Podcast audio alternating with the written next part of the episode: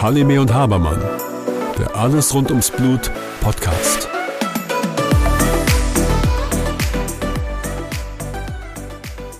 Hallo Bier. Hallo Susanne.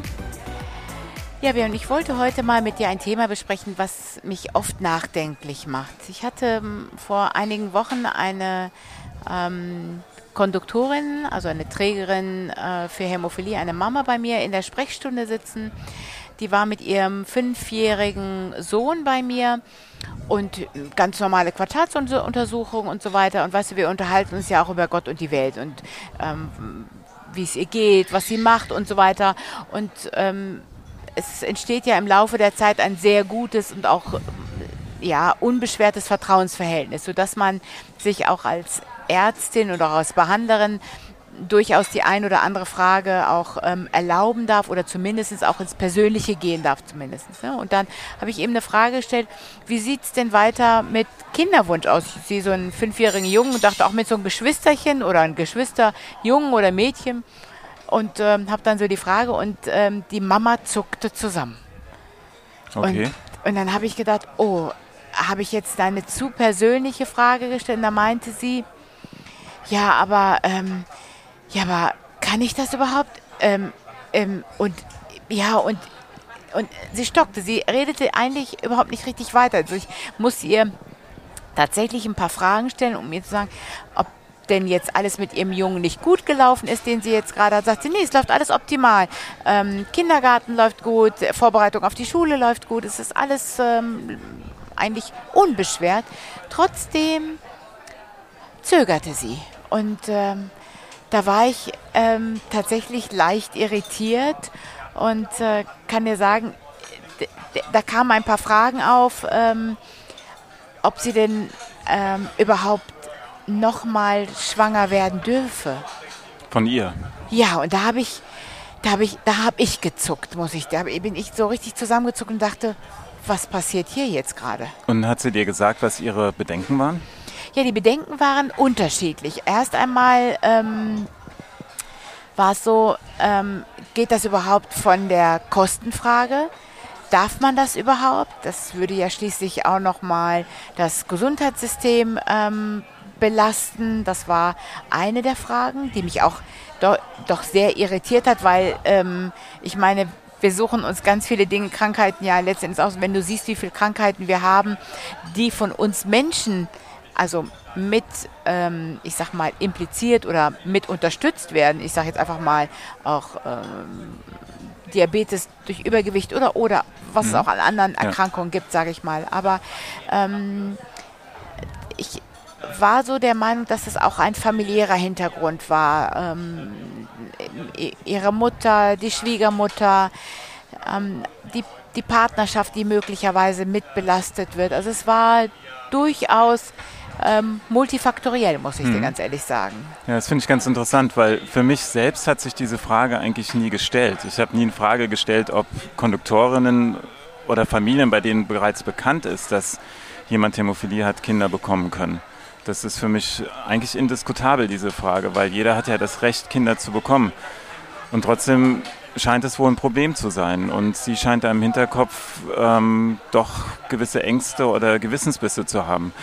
Die ähm, Frage nach den Kosten, finde ich, wir leben in einem Land, in dem vieles möglich ist. Mhm. Und ähm, eine Erkrankung, Gott sei Dank, sollte in diesem Land kein Grund sein, etwas nicht machen zu dürfen.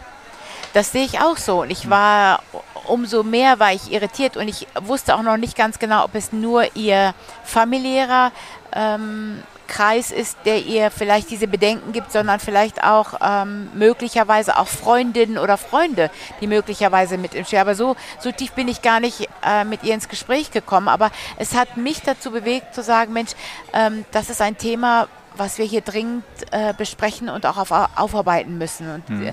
und gegebenenfalls auch ähm, das nächste Mal, das sollten wir mal ähm, auch überlegen, nochmal mit, ähm, mit unserem Coach, den wir bei uns hatten, Dirk Heinrichs nochmal, dass wir das nochmal vielleicht in einer der nächsten Folgen auch nochmal mhm. noch intensiver aufarbeiten müssen. Unbedingt. Und du sagtest ja, dass Sie eigentlich eine gute Erfahrung hat. Sie hat Sehr ein fünfjähriges Kind, bei dem ist alles super gelaufen. Genau. Und sie hat ja keine negative Erfahrung. Schwerer finde ich es wahrscheinlich bei Frauen, die wissen, dass sie Konduktoren sind, bereits Ja. noch keine Kinder haben Ja. oder bis jetzt noch keine Kinder haben. Und die sich natürlich dann noch ganz andere Fragen stellen. Ne? Wie kommen sie später damit zurecht mit dem Kind mit Hämophilie? Die wissen nicht, dass alles super laufen kann, sondern haben mehr Bedenken als ähm, Freude auf das Kind. Ähm, da stellt sich wahrscheinlich noch eine ganz andere Frage. Und jetzt gehe ich noch mal einen Schritt zurück. Ich habe eine, ein Gespräch gehabt, das war so etwas wie, naja, du als Konduktorin wirst sowieso keinen Mann bekommen und wirst eh keinen Partner an deiner Seite haben, der dieses überhaupt akzeptieren kann. Und da muss ich dir sagen, ähm, war ich doch sehr erschrocken über diese, ähm, äh, ja, über diese Aussagen. Aber ich glaube, es hat was mit ähm, mit dem zu tun, wie wir uns auch nach außen darstellen, das Vollkommene, ähm, das Unfehlbare, das muss alles perfekt sein, ähm, keine Fehler und äh, das siehst du ja auch in der heutigen ähm, ja, Werbedarstellung oft. Ne? Das ist, äh, alles muss perfekt, clean, ähm, ja, halt alles ohne Fehler sein. Ne? Ja, wobei ja eine Konduktorin jetzt nicht unbedingt offensichtlich fehlerbehaftet ist. Ja? Nein, das, das will ich jetzt auf keinen Fall so sagen. Ne? Und ähm, auch das ist für mich natürlich schwer vorstellbar, weil du als als, als, als Partner zunächst erstmal die Frau siehst, ja, und alles andere danach muss man dann eben gemeinsam stemmen. Und ähm, da denke ich, das sollte kein Thema sein. Aber offensichtlich, wie du sagst, gibt es da Freundeskreise oder auch ähm, Stimmen aus den Familien, die dagegen sprechen. Die Überlegung ist halt nur, wie können wir dann diese Frauen unterstützen?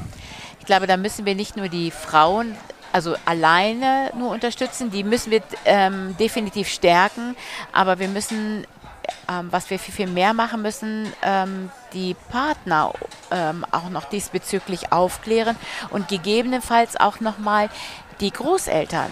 Weißt du, ich meine, vielleicht ist es auch oft so, dass es dann die Schwiegermütter, die das, die eben nicht unmittelbar ähm, in Kontakt treten am Anfang und da weißt du, da kommt ähm, eine, ist sowieso schon schwierig, eine neue Partnerin ähm, mit ihrem Sohn, das ist eh schon ein vielleicht ein spannungsbehaftetes, ähm, weiß ich ja nicht, keine Ahnung, aber es könnte ja sein. Schwiegermutter und Schwiegertochter. Wie auch immer, weißt du. Und dann kommt es noch dazu, dass die Schwiegertochter auch noch ähm, eine Erbanlage hat, um gegebenenfalls ein hämophiles Kind zur Welt zu bringen. Ja. Weißt du, ich meine, das ist ja letzten Endes haben wir ja viele Spannungsfelder, die da aufpoppen. Das heißt, müssen wir nicht noch viel weiter gehen, zu sagen, nicht nur ähm, die Aufklärung mit der Konduktorin, sie zu stärken, aber müssen wir nicht das gesamte Umfeld letzten Endes ähm, aufklären und ihnen erklären, was überhaupt Hämophilie bedeutet und äh, dass das ein Gewinn ist, ähm, ein, ein neues Leben ähm, zu haben und dann diesen Menschen mit auf den Weg zu begleiten. und ich glaube, ja. das ist eher, glaube ich, unser Ziel, was wir tatsächlich haben. Ja, und vor allem auch zeigen, äh, dass ähm, Kinder mit Hämophilie durchaus normal groß werden können, ein ganz normales Leben haben oder ein annähernd normales Leben haben werden. Und dass das in der heutigen Zeit, zumindest hier in Deutschland, sehr gut behandelt werden kann. Nochmal, siehst du da auch kulturelle Unterschiede? Ja, da sehe ich auch ganz klare kulturelle Unterschiede. Also das ist, ähm, ich kann dir mal ein Beispiel aus dem, äh, aus dem Iran. Ich war ähm, tatsächlich, habe ich mehrere ähm, iranische Ärztinnen und Ärzte kennengelernt und du wirst sehen, dass ähm, iranische oder afghanische ähm, äh, Frauen, die Konduktoren sind oder auch wenn sie überhaupt eine genetische ähm, Erkrankung haben, oft in dem familiären Umkreis nur heiraten. Das heißt, sie heiraten sehr oft Cousin und Cousine, die sowieso dann mit der Erkrankung ähm, auch aufgewachsen sind und selber auch genetisch belastet sind.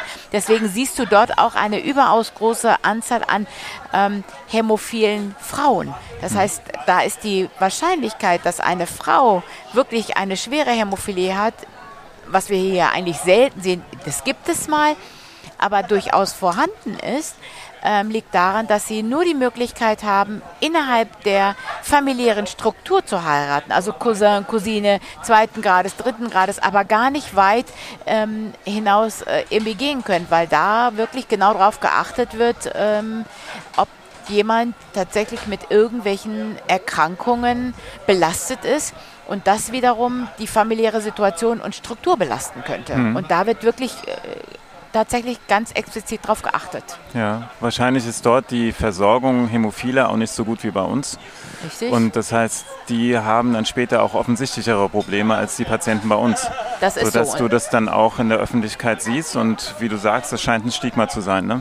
ein ganz, ganz großes Stigma zu sein. Ja. Und dann wird es eben da letzten Endes versucht, innerhalb der familiären Struktur, ja, wie so ein, ja, ich sag mal, wie so eine Glasglocke ähm, in irgendeiner Weise versucht werden zu verstecken letzten Endes, mhm. weißt du? Und das ist, das siehst du zum Teil auch hier in Deutschland, ähm, wenn du ähm, Familien hast, die dann versuchen, ähm, innerhalb der Strukturen zu gucken, ich kann dir ein ganz anderes Beispiel nennen. Ich habe eine Patientin mit einem Fibrinogenmangel. Und ähm, als die Eltern zu mir kamen, war das junge Mädchen, war die acht, neun Jahre alt. Und wir haben die gut behandelt, wir haben die gut auf den Weg gebracht, in die Prophylaxe gebracht und so weiter. Sag mal ganz kurz, was ist ein Fibrinogenmangel und was passiert? Genau, äh, gute Frage. Also mhm. Fibrinogenmangel, das ist das ähm, letzte Stück in der Gerinnungskaskade. Das heißt, wenn wir den letzten Propfen brauchen, und das ist das Fibrinogen, ist ein sehr, sehr großes Molekül und verschließt dann letzten Endes unsere Wunde. Ähm, Kinder fallen auf mit einem Fibrinogenmangel oft, wenn der wenn der Nabel abfallen soll, fallen die dann auf, dass der es dann überaus häufig Nabelblutungen gibt. Mhm. Das ist oft mit einem Fibrinogenmangel ähm, behaftet. Das kannst du eigentlich schon fast sagen, ist pathognomisch, muss man mhm. sagen. So, die waren bei mir und ähm, Mutter und Vater sind Cousin und Cousine. Und dann haben wir einfach mal insgesamt über Vererbung gesprochen und gesagt, naja, da ist es einfach mal auch günstig oder auch besser, wenn Sie für die Zukunft denken, auch Ihre Tochter dahin erziehen, eben nicht aus der Verwandtschaft zu heiraten. Und weißt du, was passiert ist? Die Eltern haben das komplett verinnerlicht, aber die junge Dame, die mittlerweile äh, Lehrerin, kam irgendwann mal zu mir und sagte zu mir, ich weiß, Frau Doktor, Sie finden das überhaupt nicht gut, überhaupt nicht, aber soll ich Ihnen was sagen? Ich war auf dem Heiratsmarkt überhaupt nicht, also es klingt blöd, nicht zu haben. Das heißt, sie hat schlussendlich ihren Cousin geheiratet, mit dem sie groß geworden ist, mhm. ähm, hat sie geheiratet. Die sind ein wundervolles Paar. Das will ich überhaupt gar nicht an der Stelle überhaupt nicht ähm, werten oder sonst irgendwas. Ne? Aber die sind glücklich miteinander und haben ein, äh, ein Kind zusammen. Aber was ich damit, dir damit sagen möchte, ist, da habe ich die Eltern aufgeklärt und sehr gut auch gesagt, was eigentlich richtig oder was besser wäre. Entgegen dieser Empfehlung hat sich die junge Dame, weil sie eben aus der Erfahrung heraus gesehen hat, dass sie, dass sie sehr offen mit ihrer Erkrankung äh, umgegangen ist, ähm, für die Umgebung, ich sag mal, die jungen Männer oder aber auch die angehenden Schwiegermütter, war das ein No-Go-Szenario. Und dann ist sie wieder zurückgekehrt zu der gewohnten Umgebung, ihrem Cousin, mit dem sie groß geworden ist und gesagt hat, da werden wir eine Partnerschaft zusammen haben können und die für sie die beste Lösung war, muss man und sagen. Und sie ist glücklich. Und sie ist sehr, sehr glücklich. Wenn die mhm. beiden zusammen reinkommen, siehst du ein glückliches Paar. Mhm. Alles gut, ne? Ende gut, alles gut. Wie so, wenn man so, wenn man so eine Geschichte erzählt, ist es sehr, sehr gut. Aber das hat mich doch sehr nachdenklich mhm. ähm, gestimmt, muss ich dir ganz ehrlich sagen. Ja, das heißt, es reicht nicht nur aus, die ähm, Konduktorin zu stärken oder ihr Selbstbewusstsein zu stärken, sondern man muss dann in dem Moment auch die Partner und die ganze Familie mitnehmen. Ja, das sind das, mehrere Säulen, die bespielt werden müssen. Und das ja. haben wir, das haben wir, das sicherlich ähm, wird es am Anfang der Aufklärung, wir, äh, machen wir das ja oft, mhm. dass wir sagen, ähm, ihr müsst keine Sorgen haben, wenn ihr das Kind zu euch nimmt und ihr als, äh, als Großeltern auf das Kind aufpasst oder wenn ihr mit dem Enkelkind was zusammen mhm. machen wollt. Nee, ich glaube, wir müssen noch viel viel tiefer ähm, in die Materie einsteigen und äh, mit den Großeltern genauso viele ähm, Gespräche führen und auch ihnen die Ängste nehmen und auch mal ja, sich anhören, was sie so denken und mhm. ihnen nicht nur erzählen, was nicht passieren kann und ähm, wie unbeschwert ein hämophiles Kind aufwachsen kann. Viel wichtiger finde ich an der Stelle doch zu erfragen, was denken denn Großeltern über diese Konstellation? Ich würde ja. ganz gerne einmal erfahren wollen, was denkt denn so eine Großmutter, wenn ihr Sohn mit einer Partnerin zusammen ist und wenn jetzt ihr Enkelkind Hämophilie hat. Was denkt sie? Ich würde mhm. gerne mal auch ihre Gedanken mal versuchen zu verstehen und ähm, ja, mit ihr in die Diskussion und auch in ein Gespräch zu kommen. Ja, klar. Das ist ähm, sehr spannend. Die Frage ist, oder ich vermute, dass es Unsicherheit ist. Einfach Unwissenheit oder Unsicherheit mhm. und ähm, Angst um das Wohlbefinden des eigenen Sohnes.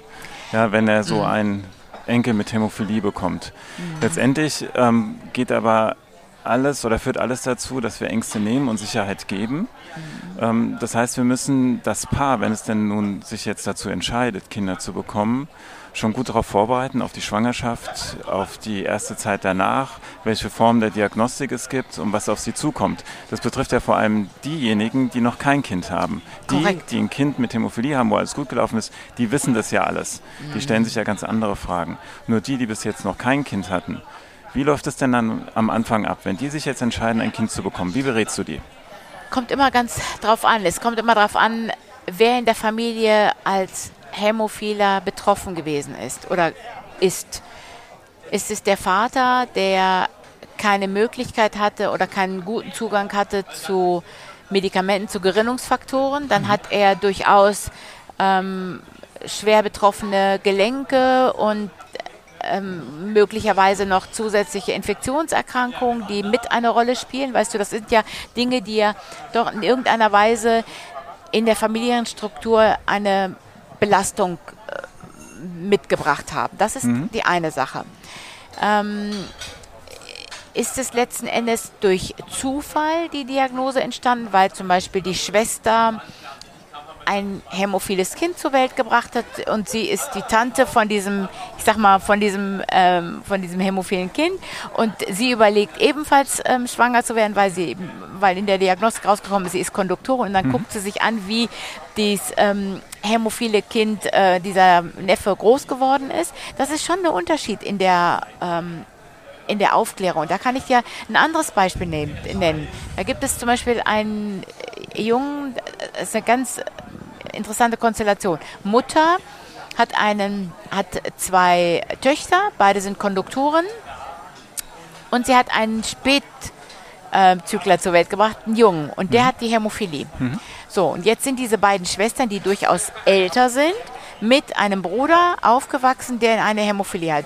Diese Hämophilie in der Familie ähm, und in der Konstellation ist mit vielen Problemen behaftet gewesen. Ähm, die Spritzerei am Anfang etc. pp. Und dann ist die ältere Schwester irgendwann auch schwanger geworden und hat ebenfalls ein hämophiles Kind zur Welt gebracht. Und die beiden, also Onkel und Neffen, muss man ja letzten Endes sagen, sind ja ähnlich alt, muss man an der Stelle sagen. Und so war es dann für die zweite Tochter ein ganz großes Problem. Die brauchte eine ganz ausführliche Beratung ähm, wie werde ich schwanger und gegebenenfalls mit der Sorge, doch ein hämophiles Kind zur Welt zu bringen. Weißt du, sie sieht ihren Bruder, sie sieht ihre Schwester, der, die auch ein hämophiles Kind zur Welt gebracht hat.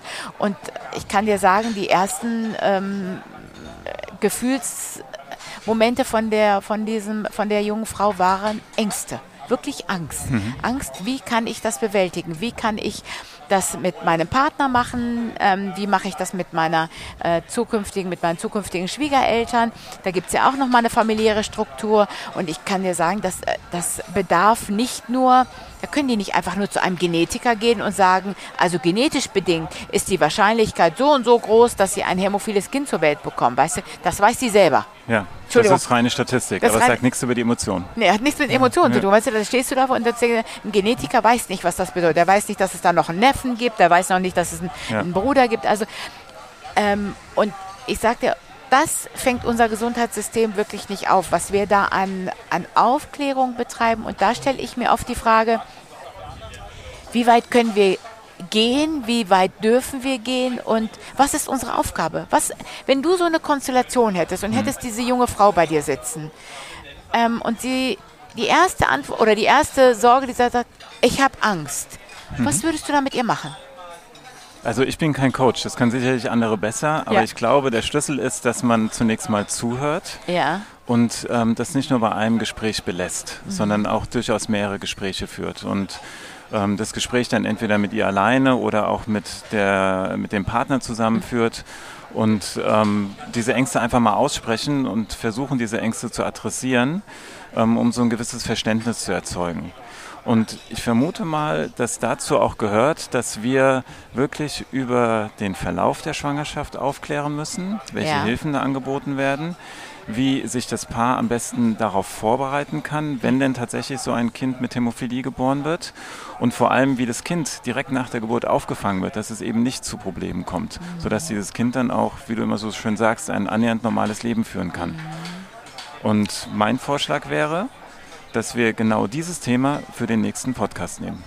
Und ganz, ganz ehrlich, wir müssen dann dazu wirklich ähm, dann nochmal das Ganze mit Dirk Heinrichs als Coach nochmal beleuchten, denn der hat, ähm, wir haben so ein Projekt, ähm, wo er sich mit vielen Konduktorinnen tatsächlich unterhalten hat und wir haben ja ein Projekt vor, zu schauen, wir wollen einen Fragebogen entwickeln und schauen, was bewegt Konduktoren tatsächlich. Nicht das, was wir meinen, was ein Problem sein könnte, sondern ähm, die Fragen und die Ängste und die Bedürfnisse sollen von den Konduktorinnen kommen und ich bin mal gespannt, was er uns beim nächsten Mal erzählen wird. Das wird bestimmt neues Licht auf diese ganze Frage werfen. Ich hoffe das auch. Susanne, ich danke dir. Ich danke dir, Björn. Mit freundlicher Unterstützung von Sobi, Swedish Orphan Biovitron. Halime und Habermann, der Alles rund ums Blut Podcast.